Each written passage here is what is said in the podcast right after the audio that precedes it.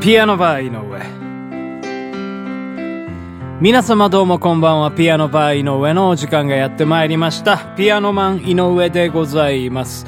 このピアノバー井上では私ピアノマン井上がピアノを生で弾きながら皆様と楽しいおしゃべりをしていこうというそんなラジオプログラムでございます。本日も最後までよろしくお願いいたします。はいというわけでここで一曲聴いていただきましょう。バニシングフラットで飛んだタキシード仮面。いつかまた出会える日が来ると信じて。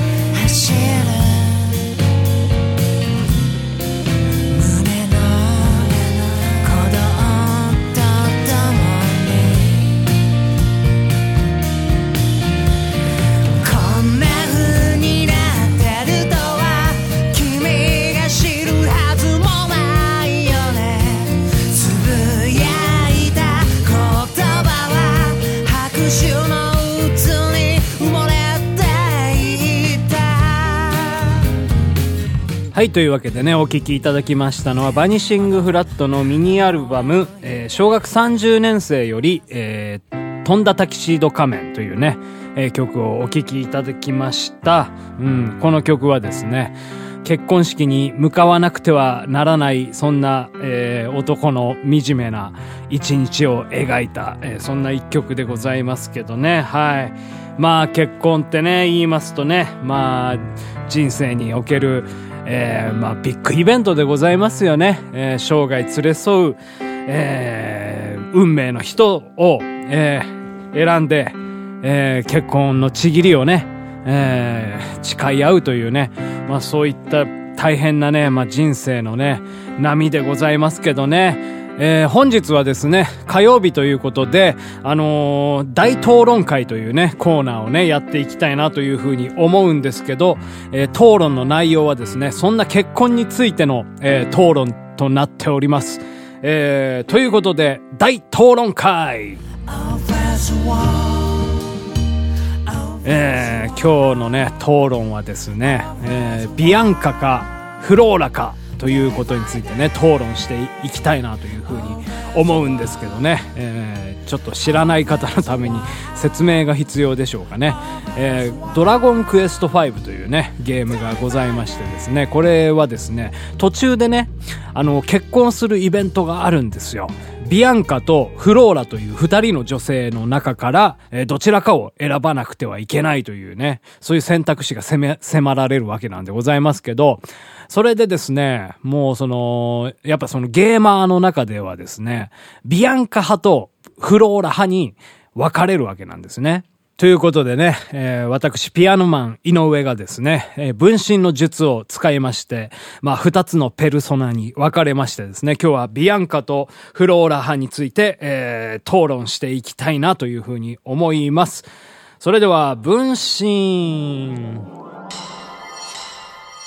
はい、というわけでございましてね、えー、ビアンカ推しの、えー、ピアノマン、井上でございます。はい、フローラ推しのピアノマン井上です。やっていきましょうか。はい、やっていきましょうよ。あのね、やっぱね、ビアンカはね、幼馴染なんですよね。えー、でもちっちゃい頃から一緒に冒険をしたりとか、えー、そういった苦難をね、乗り越えた中でございますから、その二人がね、結ばれるっていうのはね、非常にね、ドラマというか、ロマンチックでありますよ。それに引き換えですね、フローラはね、出会ったばっかりなのにね、結婚するとかってね、それはもうね、ドラマが全然ないですよね。いやいやいやいや、それはだから、それが運命の出会いなんですよ。でね、あの、フローラのいいところはね、清楚でね、で、まあ、いいところのね、お嬢さんなんですよ。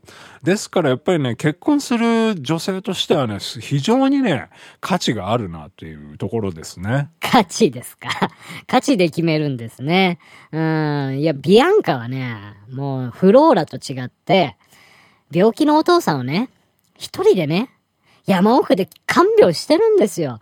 もう非常にね、けなげでね、もういい子なんですよ。もうその温室育ちのフローラとは大違い。いやいや、フローラだっていい子だから。ああだってもう結婚の募集をした時に何人ものね、和コードたちがね、集まってきたぐらい、それだけ人気のね、うん女性ですから、町一番の人気の女性ですから。いや、それだったら、それだけ人気だったら別の男性と結婚したらいいじゃないですか。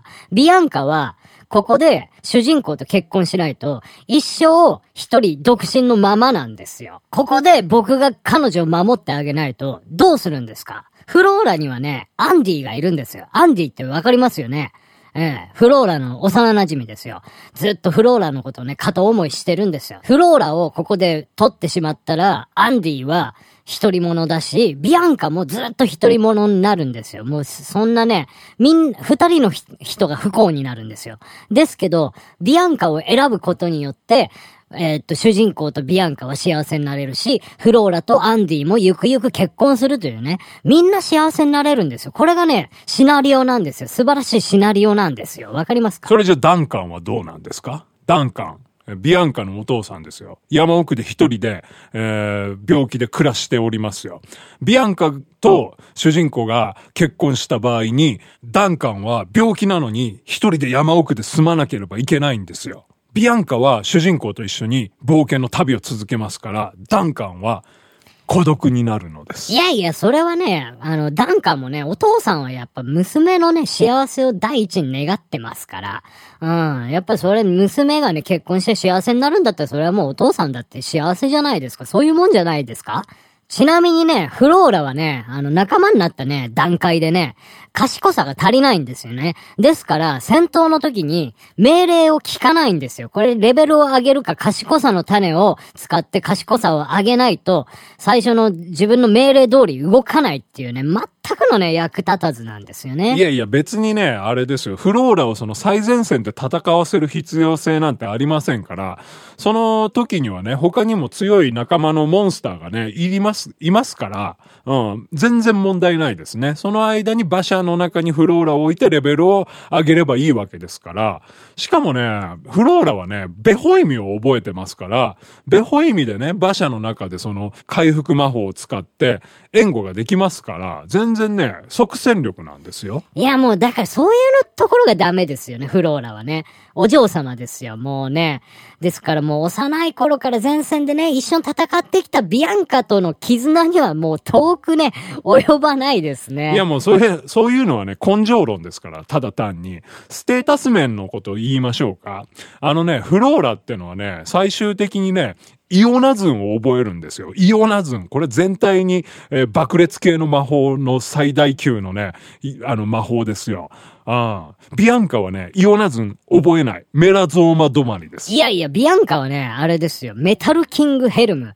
えー最強のね、兜をね、装備することできますから、フローラはこれ装備できないんですね。フローラの最強兜は黄金のティアラっていう、まあ、そんな貧弱なもんですから、えー防御力としてはビアンカの方が優れておりますね。あのね、分かってないな。あの、メタルキングヘルムってのはね、ゲーム中でね、一個しかね、手に入らないんですよ。それをね、わざわざね、ビアンカなんかにね、装備させますか？ええもっとね、前線で戦っているね、戦士系のね、まあ、仲間のモンスターとかにね、装備させた方がね、全然あの、効率がいいんですよ。分かっておりません。うん。フローラはね、まあ確かにあれですよね。あの、メタルキングヘルムは装備できませんけど、やっぱイオナズンが使える分、山彦の帽子なり、幸せの帽子なりを装備して魔法担当としてね、機能させるっていうこう使い方ができますから、えーバランスなんですよ、結局、戦いっていうのは。いや、もう、でもあれですから、ビアンカのね、うん、子供ができた時はね、金髪の子供が生まれますよ。えー髪ツンツンの子供が生まれますよ。勇者がね。うん。このスーパーサイヤ感っていうのはね、うん、とてつもないですよ。もう当時の、当時ドラゴンボール流行ってましたから、だから子供たちはやっぱりその、スーパーサイヤ人が仲間になるっていう、そういうね、やっぱこう、期待感があってね、ビアンカをね、選、選んでましたね、みんな。みんなビアンカでしたよ。フローラなんか選んでるやついなかったもんねーで。出ましたね。もうそういうね、子供みたいなところですよ。結局まあ根性論とか、見た目とか、そういう部分で選ぶから、ステータスとかね、全く気にせずね、うん、なっちゃうわけですよ。何ですか、そのスーパーサイヤ感ってのは。うん、ドラクエですから、これは。全然ドラゴンボール関係ないんですよ。関係ないとはなんだよ。鳥山明先生が書いてるんだから、それはもうスーパーサイヤ感出した方がいいに決まってんだろうが、この野郎。あ、なんであなんだって、お前。やんのかやってやるじゃねえかはい。おい、こっちはイオナズン持ってんだぞ。おい、イオナズンあるんだぞ。てめえらいい加減にしろよあ？さっきから聞いてりゃよ。ビアンカだの、フローラだのよ。散々好き勝手なこと言いやがってよ、お前ら。ふざけんじゃねえぞ。なんだお前、いきなり話入ってきやがって。そうだよ。誰だよ誰だよ、お前？は？俺か。俺はな、デボラ推しのピアノマン井上だデデボラ、デボラ。デボラ最高デボラって。デボラエロいぞそんな奴いたデボラしかいないデデボボラはない。いや、おかしいリメイク最高ちょっとそれそれは。はないね。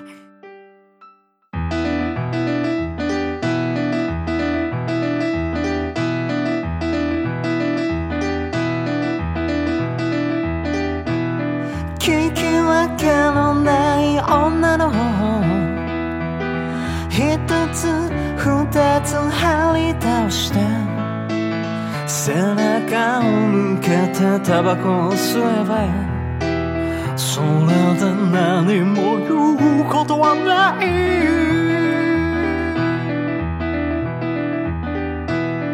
嬉しい頃のピアノのメロディー。苦しい顔で聞かないふりして男と女は流れのままにパントマイム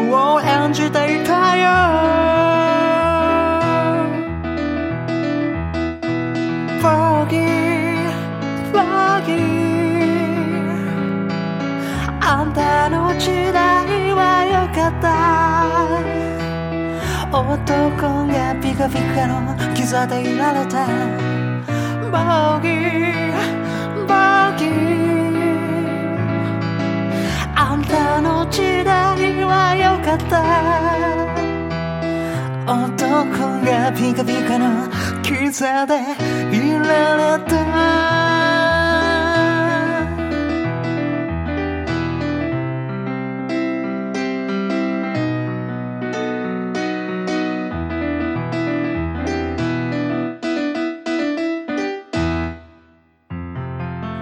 ピアノバー井上、そろそろお別れのお時間でございます。今日はね、大討論会、えービアンカかフローラかということでね、えー、凄まじいね、バトルがね、繰り広げられておりましたけど、まさかのね、最終的にこう、デボラ派があ現れるというね、えー三つどもえの戦いになるとはね、思いませんでしたけどね、ドラゴンクエスト5のリメイク版からですね、デボラというですね、フローラのね、えーお姉さんなのかなにあたる女性が一人追加されまして、三人の中から選べるということでね。まあね、好きなね、女性をね、選べばいいと思いますよ。あなただけのやっぱもうね、人生でございますから。はい。というわけでございまして、このピアノバー井上では私、ピアノマン井上に対する苦情や文句、えー、ピアノ、バー井上で討論してほしい、えーそんな問題などをね、えー書いて送ってください。というわけでまた明日お会いできれば幸いでございます。ピアノマン井上でした。ピアノマン。